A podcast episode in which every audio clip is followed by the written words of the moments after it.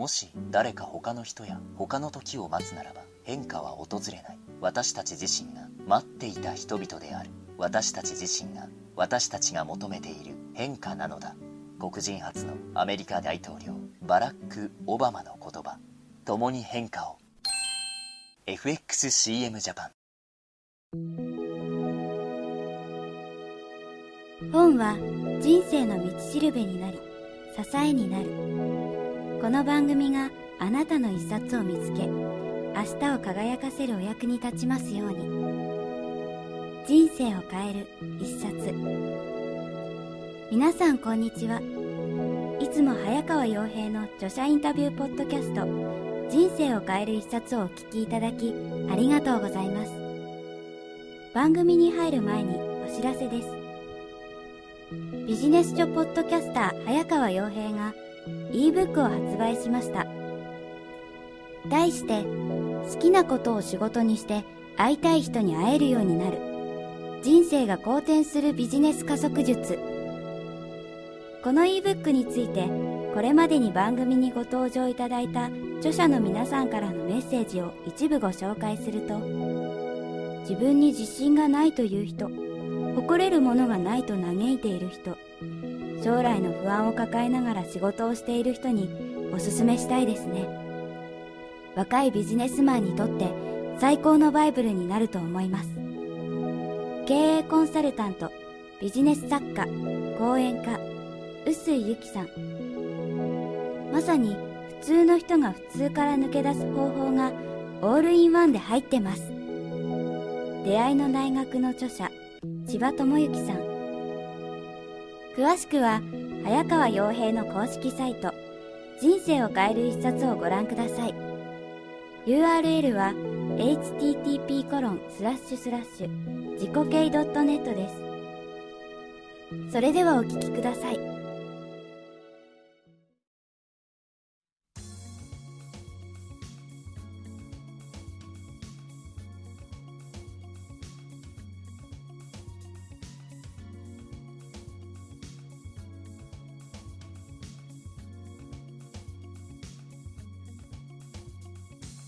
皆さんこんにちは。今日は SDP ことスターダストピクチャーズから発売中の「えー忘れある」著者で小説家清涼院流水さんをお迎えしてお話を伺います。清涼院さんよろしくお願いします。よろしくお願いします。今日はですね番組始まって以来の、はい。えーまあ、作家さん。それは光栄ですね。ということで非常に新鮮かつちょっと緊張はしてるんですが。いえいえいえ、はい。どうぞよろしくお願いします。よろしくお願いします。まず早速なんですけど、はい。なぜ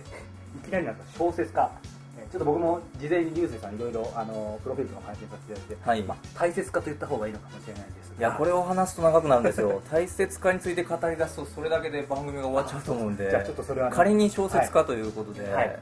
その経緯というか、まあ、きっかけからそうですね。あの、いや、僕は子供の頃から、本当に幼い時から小説が好きで、え。小説家になりたいとは思ってたんですけど、あの、幼い頃はですね、小説家というのは40歳から50歳ぐらいまでなれないもんじゃないかと思ってて、というのは僕が子供の時に若くして活躍してる小説家の方があんまりいらっしゃらなかったんですよ、はい。だからその小説家にはなりたいけど、まあ、それは40歳過ぎてからでいいなと思ってて。でですね僕はあのちょうどゲームがあのインベーダーゲームとかから始まって、はい。社会にどんどん浸透していく時に共にあの育った世代なんですねで僕は本当に大のゲーム好きで中高時代はあの本格的にゲームクリエイターを目指してたんですよ実は。あのこれはまあインタビューでも発言したことあるんですけど、はい。本当にゲームクリエイターしかなるつもりがなかったぐらいで中学校ぐらいから。で中高一貫校だったんでもうあんまり勉強もせずに ゲームをプレイするのと作るのばっかりやってたんですよ。自分でもプログラムとかしてそれこそ最近話題になってるあのドラゴンクエストみたいなタイプのやつも自分とか仲間で作ってやってたんですね。で周りにもやっぱりそのゲーム好きの仲間がいて、はい。一緒にそのゲームクリエイターになろうって言ってる人が何人かいたんですよ。で僕ともう一人中心メンバーがいたんですね。相棒と言えるようなやつが、であの高校卒業したら2人であの小さなゲーム会社を作って本格的にやっていこうっていう具体的なビジョンも立ててですね。でそのためのすごい勝負作みたいなまさに「ドラゴンクエスト」みたいなロールプレインゲームのすごい対策とかもね作ったりしててもうあとは卒業したらじゃあもうゲームの世界に行こうと思ってて。だから大学も行くつもりなかったんですね、実は。ところがですねあの高2の僕が高2の時に予期せぬ落とし穴が待っていてですね何か その大親友のあい、まあ、ゲームクリエイターの相棒になると思ってた彼がちょっと俺諦めるわって言って なんかいきなりねなんか高2の時に、はい。まあ、将来の進路を真剣に考え出したらちょっとこれ危険かなと思ったみたいででそいつがね実は医者の息子だったんですよ。で俺ちょっとやっぱ医者継ぐわって。それ言われちゃうとね。でなんかお前もあんまり夢を見るなよみたいな 感じで言われてで僕はすごいすごい厳しい現実と向き合うことになって、うんはで同じく中高生の時なんですけどあのゲームをまあプログラムとかする一方で小説と漫画も趣味でやってたんですね。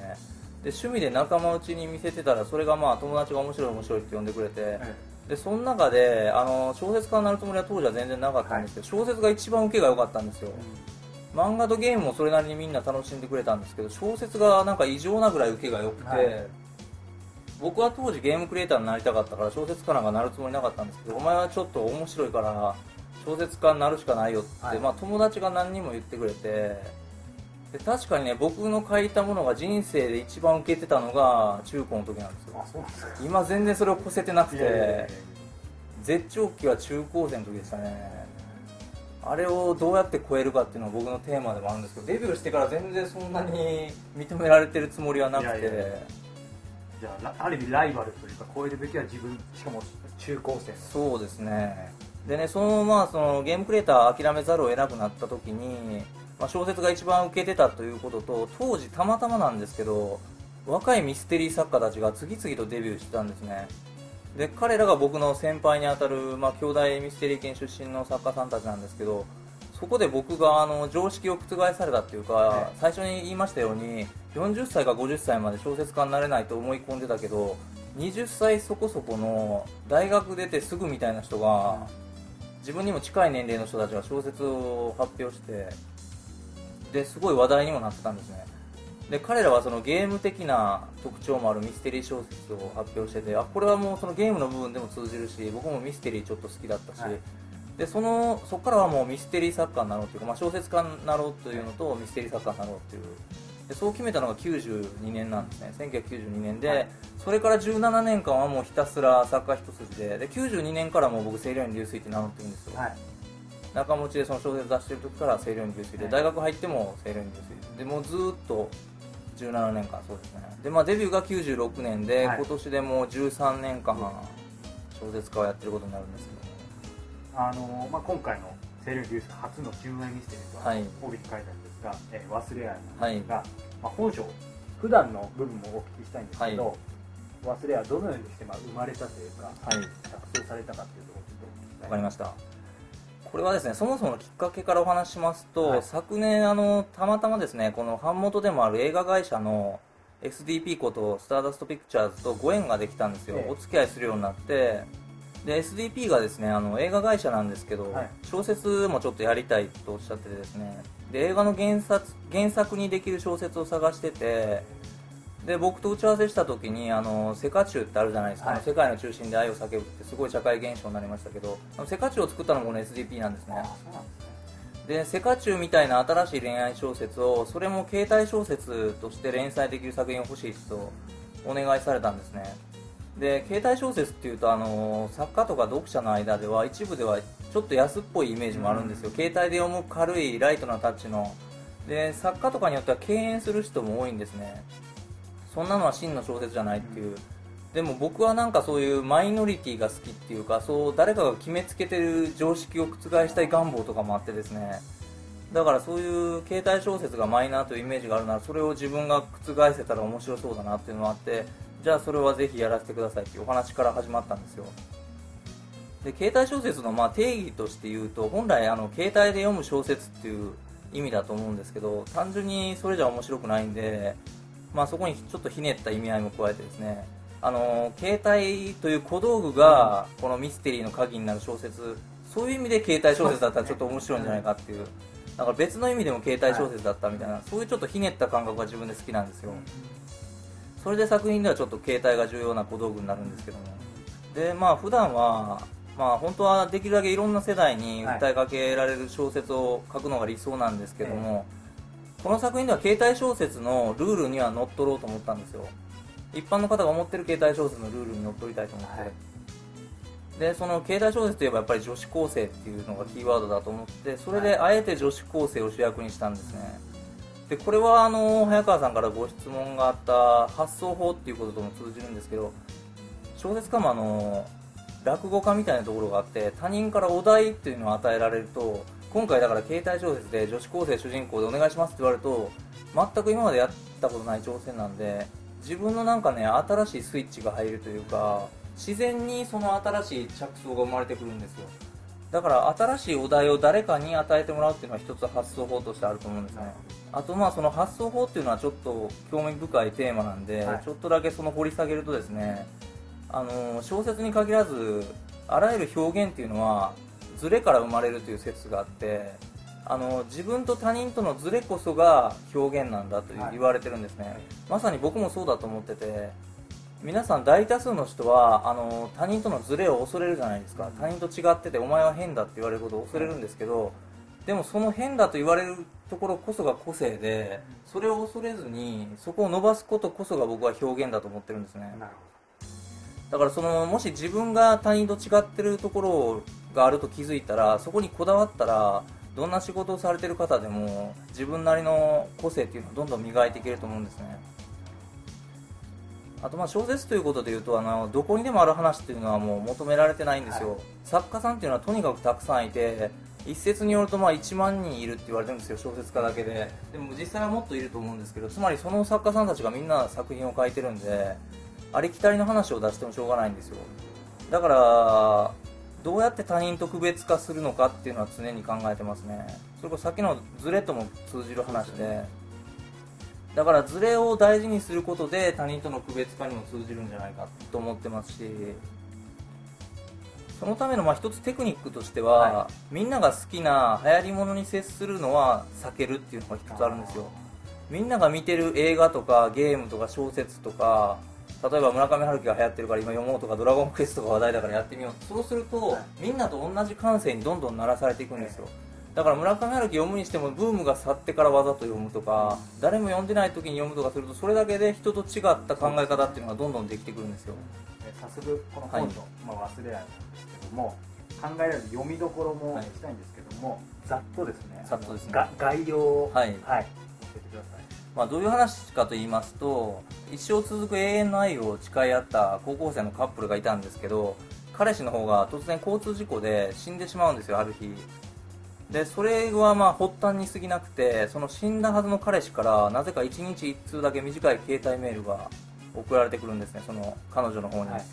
でそういう状態の中で主人公の女子高生は彼氏がいなくなってもなおその永遠の愛を保ち続けられるのかっていうでそういう話なんですけど、はい、でまあ、携帯小説の形式を借りて、まあ、分かりやすく高校生の恋愛っていう、まあ、誰もが経験あるような題材を選んでるんですけど実は、はい僕がこの作品を通して描きたかったのは最初から編集者の方にもお話してたんですけど人はまあいつまで大切な思いを持ち続けられるかというこれは人間存在全般にとっての永遠のテーマだと思ってるんですけど、はい、でこの大切な思いっていうのは何なのかっていうと、まあ、僕の考えになるんですけど、はい、まあ、恋人とか家族への愛情とか友情とかあるいは何かに挑戦する時の初心であるとかあるいは何かの業界の新人だった時の謙虚な心とかそういうね人間の純粋な思い全般を僕は大切な思いであり愛だと思ってるんですね、まあ、僕の勝手な定義ですよ。でそれをテーマにしてるつもりなんですよ。で今回あの構成的に本編では女子高生の話なんですけどエピローグが結構重要になってまして、うん、本編で16歳だった主人公がエピローグでは倍の年齢の32歳になっていてで32歳の時点で半分の年齢だった時の高校生のことを振り返ってるんですよ。であの読者の方の感想を伺ってるとどうもなんか恋愛経験とか人生経験を積んでる方の方が妙に感情移入して味わい深くなるようなんですね。でそれで僕もいろいろ考えさせられたんですけどまさにこのエピローグを読んでほしいっていうのは思うんですよ。でこの作品と重ねていただきたいのはやっぱり16年前の自分と大きく変わってる人ほどつまり今まで16年、まあ、16年に限らないんですけど今までの人生を必死で何年か生きてきた人ほどこのエピローグは何か感じるところがあると思うんですね。でこのエピローグ読むとそういうのがきっと感じ取れるんじゃないかというのが1個ありますね、はい。あとはですねこの作品で、まあ、主人公のマナーが16歳なんですけど、はい。高校1年生っていうのは結構重要な年齢だと思ってて大人の入り口に立ったけどまだギリギリ子供っていう年齢じゃないですか高校1年生っていうのは。でそこから成長するにつれて子供の純粋さっていうのは誰しも経験あるんですけど純粋さをどんどん失っていくじゃないですか大人っていうのは。でも僕が思うのはきっと全ての人の中にまだその16歳だった時の純粋な心っていうのはずっとあると思うんですね気持ちのコアに。でこの作品を読むことで特にエピローグを本編の後に読むことでその純粋な自分というのを意識していただきたいなと思ってて。で社会人普段忙しい社会人皆さん忙しいです。であのビジネスパーソンとか本当に忙しくてビジネス書はともかく小説なんかとても読めないと思うんですけどでもね普段純粋ではとてもいられない社会人だからこそたまにこの純粋な話を読んでほしいというかあの体に凝りが溜まってくるとマッサージでリラックスするじゃないですか、はい。そんな感じでこの作品はひょっとすると心の体ではなく心の奥底をリラックスさせるような効果があるんじゃないか。というのは僕はねあの最近読者の感想を伺ってて思ってるんですよ。あの期待以上のその反応はあったっていうか、だから早川さんもあのエピローグで号泣したのを言ってくださって僕はすごい嬉しかったんですけど他にもやっぱりちょっとおじさんみたいな方でも泣いたっていうような意見があったりとか、もう一つその重要な読みどころということで言うとこれは本編とは関係ないんですけど最初はそもそも映画会社からの依頼ということで最近その公式サイトで映画化というのが発表されたんですね。あありがとうございます。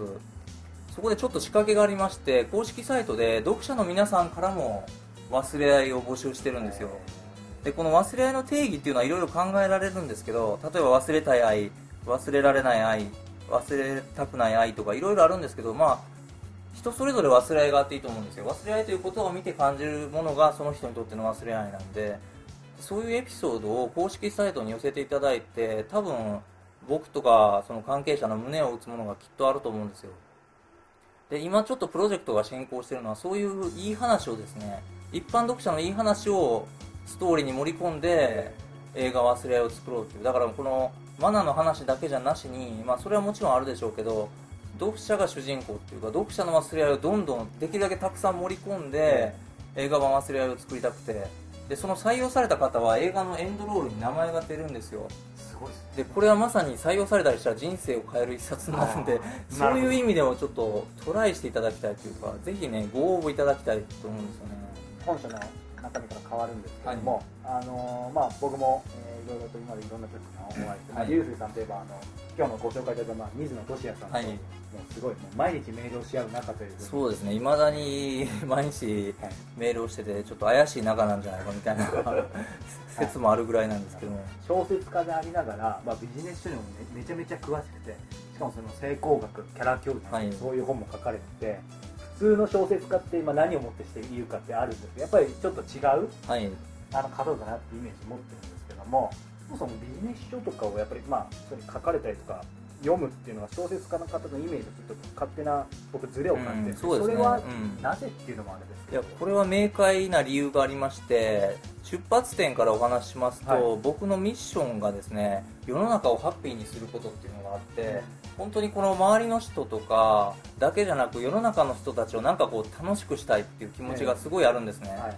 でそのためなら何でもいいんですよ実は。小説を書くことにすらこだわってないしこうして例えば僕がお話しして早川さんが楽しいなと思ってくれたらそれが一番嬉しいし、はい。で今までまあいろいろやってたんですよね。例えば僕中学校まで野球少年だったんですよ。実は結構意外だって言われるんですけど。でも野球は別に才能も何もなくてでもね野球がもし僕がイチローみたいな才能があったら野球をプレーすることが世の中をハッピーにすることになるんでそれを選んでたと思うんですけど野球は違ったってなってあと例えば一時期マジックとかもすごいハマってたんですよ。でマジックもひょっとしたら道を間違ってたらマジシャンになってたかもしれないんですけどそれもやっぱり僕違ったってなってあとゲームクリエイターも漫画もやっぱり自分じゃなかったと思ってでやっぱ小説家はね今まで一番自分に向いてると思ってたんですね。まず出発点として、は。い。ところがですね小説家になった後ぐらいなんですけど、まあ、僕大学時代に小説家になったんでまだ全然若造の時の話なんですけど20代前半で小説家になってちょっとまあ時間とかお金にゆとりができた時に僕はあのたまたまビジネス書を最初何冊か目に留まって読み始めたら驚くほどねなんか気持ちいいんですよ。なんか小説を読むより気持ちよくてどんどんどんどんのめり込んでいってですね それは年々エスカレートしていったんですね。で一時期は本当にビジネス書と小説の読む割合が9対1っていうか控えめに言って9対1ですよ。いや本当はねもっと極端で95%ビジネス書で 5小説は5%以下っていう年も絶対あったと思うんですよ。でねそなんで僕はこんなにビジネス書合ってるんだろうと思いながらもう一方で散々本当読んでたんで年間それこそ何百冊は最低読んでましたし2005年か2006年ぐらいまではあの売れ筋のやつはほとんど全部読んでるんですよ。でそこでそれだけ読んだ時に浴びるようにまさに読んだ時に僕はビジネス書のねありとあらゆるパターンが見えたんですよ。あの本当に水野俊也さんとちょっとかぶってしまうんですけど本当に水野さんが今お仕事でやられてるような感じでパターンがなんか透けて見えたんですよ。でこれは自分にも書けるっていうか、まあ、もちろん書けるっていうのもあるし世の中に言いたかったんですよ、はい。あのビジネス書っていうのはいくつかのパターンがあってこのパターンの中に全部収まりますよっていうのを僕は言いたくてしょうがなくなったんですよね。どうしてかっていうと気づいてしまったからなんですよ何百冊か浴びるように読んでるうちにそのビジネス書のパターンに気づいたんでもう言うしかないと思って、はい。あの2006年にですねキャラ教授あの成功学キャラ教授というのを講談社が出したんですよ。ところがこの後がいろいろありましてキャラ教授を出したのがすごい小説のレーベルだったんですね。それもちょっとマニアックっていうか硬派な小説っていうかあの本当に小説読みが読むようなレーベルだったんでビジネス書の方に全然気づいてもらえなかったんですよ。なるほで小説の読む人からはなんだこれはって言ってあの小説家がビジネス書の真似事をしてどんなつもりだって言ってで彼らは全然ビジネス書読んでないんでキャラ教授を全然すごいともなんとも思わなくて単に真似事でやってると思ってたんですよ。でほとんど無視されてたんですけど去年あのデビューされた水野俊也さんがデビュー作の成功本50冊勝ち抜き案内っていうのがあってそこでキャラ教授を取り上げてくれてで本当にそうそうたる僕も愛読してきた成功本50冊並んでてキャラ教授入れていただいただけでも嬉しいんですけど得点でキャラ教授2位だったんですよ。50冊の中で2番目の評価をつけてもらってそれは本当になんかありがたかったですし。で水野さんとの交流も始まってで水野さんが紹介してくださったおかげでビジネス書系の方が次々にキャラ教授を呼んでくださってするとあこんな本が埋もれてたんだみたいなあの感想をいただくようになったんですね。でそれであのビジネス書については僕すごい満たされたっていうかすごい気持ちが良くなったんですよ。ででもキャラ教授がスルーされた時にもう僕はビジネス書をあの受け入れられなかったからあの書かなくていいかなと思ったんですけど水野さんとかビジネス書著者の方たちとお話ししてると、最近またやってみてもいいかなっていう気持ちもあってあと実際水野さんとは水野流水というユニット名で本も作ってましてもう原稿はできてるんですけどこれは多分今年、まあ、2009年の秋か冬あたりに出ると思うんですけどそれもまさに2人があの成功法則に精通してるんで1000の成功法則を扱ってるんですね。多分だから1冊の本の中に1000の成功法則が並ぶっていう。これはまあ僕と水野さんが毎日メールやり取りしてるんでせっかく毎日やり取りしてるんだったらなんかクリエイティブなことをしようって言ってじゃあお互い成功法則を知り尽くしてるからお互いの知ってる法則を発表し合っておあのどっちかが出なくなるまでやろうって言って毎日出し続けたんですけどどっちも尽きないんですね。だからもう1000になったらやめようかっていうことになってでちょうど1000個目の成功法則が出来上がった時にあのし版元も決まったっていうか、それはまあちょっと秘密なんですけど、えまあ、今年中には多分日の目を見ると思います。ーあでも線は出たんですね。あ出てますよ一度も止まることなく1000線まで行きましたからね。じゃあまだ出そうとまあ全然出せますよ。その水野さんとで対談をされてて、はい。そこであのユースが将来的にはまあ小説ビジネス書英語本というはい。三本柱を完全に並べた作家になりたいっていうあのまたすごいなんかここを読んでびっくりしたんですけども僕のイメージだともう小説家の方は小説家ビジネス書作家の方はビジネス作家の方ってイメージなんですけどさらにそこに英語本も加わってですねそうですね。のまあ理由とか、まあもともと誰もやりたい、あ誰もできないようなことをやりたい願望っていうのが子供の時からあるんですけど英語本は本当にたまたまであのちょっと話題が前後しちゃうんですけど、はい。先にあの僕の人生を変えた一冊の話にちょっと触れていいですか、ええ。ちょっと関係があるんで、はい。あの僕にとってね人生を変えた一冊って実はたくさんあって小説でも何冊もあればビジネス書でもあるんですよやっぱりで英語本でもあって今日はこれをご紹介しようと思うんですけど何かと言いますとね、はい。すごい意外だと思われると思うんですけど実は漫画の漫画「ドラゴン桜」という作品なんですよ。皆さんご存知だと思うんですけど、はい。落ちこぼれの高校生をカリスマ講師が東大に入れるために頑張るっていう話なんですけどで昔僕も一応進学校とかにいたんで受験戦争みたいなのに巻き込まれててそういうのはすごい嫌いだったんですけどでもそういう受験っていうテーマで興味を持って「ドラゴン桜」を読み始めたんですよ。そうするとその「ドラゴン桜」に登場する英語の先生が「お前たちこれをやれ」って言って英単語ターゲット1900っていうのをね 出してきたんですよ。その時で僕はまさにその英単語ターゲット1900をやってたんですね中高で。でものすごく懐かしくて当然もう高校出たらすぐに手放してたんですけど でも思わずね懐かしすぎて書店に買いに行ってしまったんですよ。その足で。でそれをパラパラっと見たらなんか楽しいんですよ。あ高校時代はあんなに英単語覚えるの嫌だったのになんでこんな楽しいんだろうと思って。で強制されない英語の勉強ってこんなに楽しいのかと思って。で僕中高時代はあの全然英語の優等生でも何でもなくてむしろ劣等生で補習にも出ろって言われるような生徒でただあの英単語を覚えるのだけは得意みたいな、はでも文法とかも全く勉強してなかったですしね。それがその「ドラゴン桜」と英単語ターゲット1900のおかげであ強制されない英語の勉強って楽しいなと思ってるうちにどんどんのめり込んでいってですねかつてのビジネス書みたいな位置に今英語があって今実は僕の読む本の98%ぐらいは英語本なんですよ。あとの1%ずつがビジネス書と小説みたいな感じで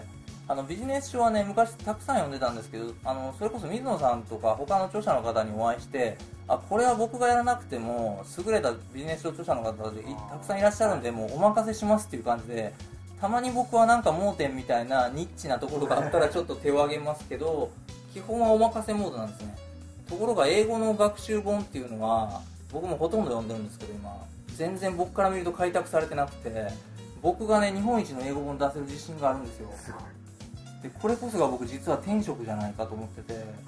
かつてあの小説を書き始めた時以上の今手応えを感じてて。なぜ僕はこんなに英語が合ってるんだろうと思って。あの英語の学習はね僕何時間でもできるんですよ。24時間やっても全く苦しくないんですよ。でこれはちょっとやばいなと思って。で実はそのまあ趣味なんですけど、はい。昨年から TOEIC を3回年3回受けは始めてでこの7月末にも5回目の受験をするんですけどこれがまあ早ければ今年か遅くとも来年には満点を取れそうなんで。満点ですか？で TOEIC で満点を取ったらあの英語本を出し始めようっていうかもう1冊じゃなくてもう出し続けるっていうか。で僕はねもう小説家よりもね英語学習あ英語指導者の第一人者になりたいんですよ。で本当にな可能なら日本一はもちろんとして世界一の英語本を作って世界中の人に英語を簡単に学習してほしいっていうかそうするとまさに世の中をハッピーにできるっていうかで自分にはそのビジョンがねすごい見えてるんですよ。あこうすれば簡単に英語体得できるっていうのがすごい見えてるんで僕がやるしかないという今すごい脅迫観で見えた使命があって。最後になんですけども、はい。今日この、まあ、忘れ合いのお話もお聞きして、その後、えー、リュウセイさんの、まあ、今後の展望というか野望というか、うん。お話伺いましたが今日はやっぱりこの番組聞いてるリスナー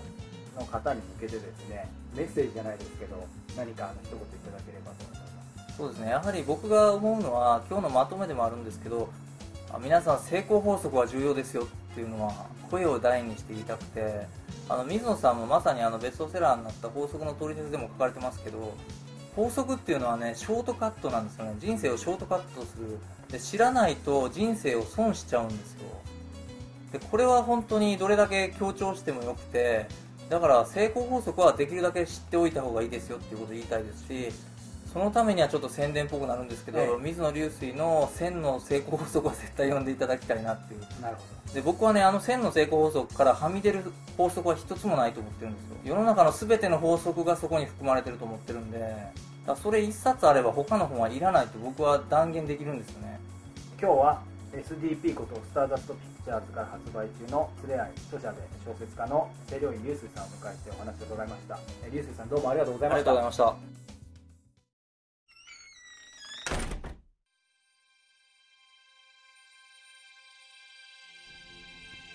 た。インタビューの模様はいかがでしたか？